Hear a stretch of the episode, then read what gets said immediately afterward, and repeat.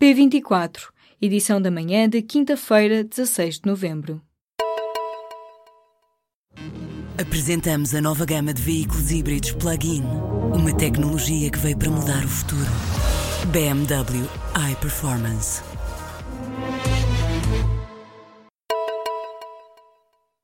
A UGT admite um acordo faseado com os professores até para futuras legislaturas. O acordo pode ser pago em sete ou oito anos, admite Carlos Silva. Ninguém disse que está em causa o dinheiro. O que está em causa é a contagem do tempo. Se isso significar dinheiro, vamos discutir quanto tempo é que leva para acomodar esta despesa ao longo de vários orçamentos, até para futuras legislaturas. Ninguém fechou a porta nenhuma. Em entrevista ao público e à Renascença, o líder da UGT refere que a carta do Ministério da Educação a dizer que os sindicatos não seriam recebidos foi inaceitável e conseguiu que as negociações com professores fossem abertas porque tratou do assunto diretamente com o Primeiro-Ministro, algo que fez, afirma, pela primeira vez. Carlos Silva diz que falta peso político ao Ministro da Educação e queixa-se de uma certa orfandade por este governo não ouvir a UGT tanto quanto acha que deveria, mas a central sindical está aberta a negociar um acordo confortável para Centeno. A ministra da Saúde de Angola exonerou as administrações dos dois maiores hospitais públicos do país em Luanda. A notícia foi hoje avançada pela agência Lusa, que cita despachos a que teve acesso. Além das administrações dos dois hospitais, também o inspetor-geral e o diretor nacional da Saúde terão sido afastados dos cargos.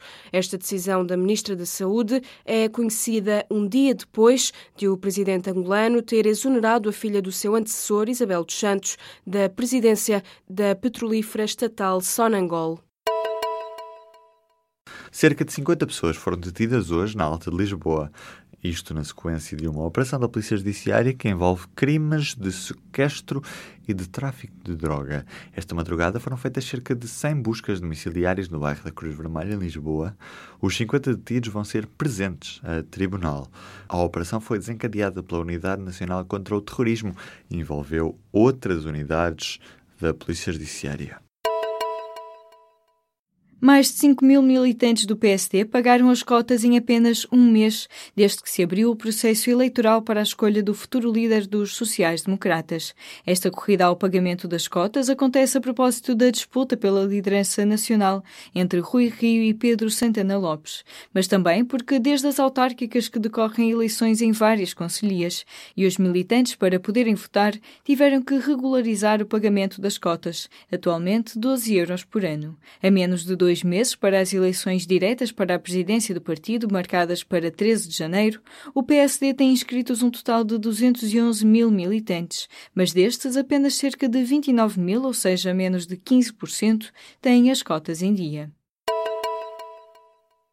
Ter um mestrado protegeu os jovens dos efeitos da crise sobre os salários. É uma das conclusões do estudo da Fundação Francisco Manuel dos Santos, Benefícios do Ensino Superior, que é apresentado nesta quinta-feira em Braga. Entre 2006 e 2015, os autores analisaram os salários de profissionais com 10 ou menos anos de experiência. Durante esse período, os salários reais desceram para todos os trabalhadores e os diplomados do ensino superior não foram exceção.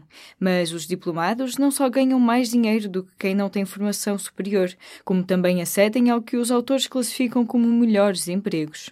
Quem tem formação universitária tem também menos probabilidade de ficar desempregado, encontra trabalho mais rapidamente quando cai em situação de desemprego e tem menos probabilidades de se tornar inativo. A administração da Soares da Costa ainda não desistiu de evitar a falência da empresa e pediu um perdão de 50% da dívida na proposta final de processo especial de revitalização.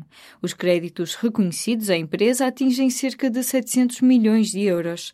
As principais dívidas estão na banca, onde a Caixa Geral de Depósitos é o maior credor.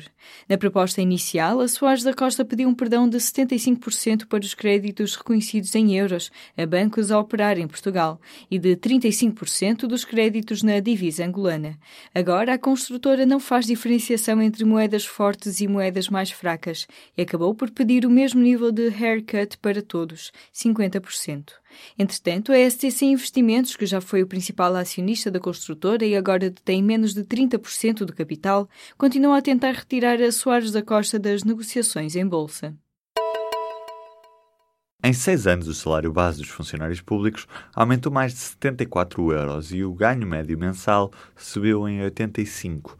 Estes valores estão na síntese estatística do emprego público relativo ao terceiro trimestre deste ano e são o resultado da eliminação dos cortes impostos pela Troika, do aumento do subsídio de refeição e das subidas do salário mínimo nacional. Em outubro de 2011, um funcionário tinha uma remuneração média de 1.384 euros e 70 cêntimos e um ganho de 1.601 euros e 90 cêntimos. Nos anos seguintes, com o reforço cortes, o salário médio caiu para os 1.311 euros. Agora, passados quase seis anos, o salário médio passou para os 1.459.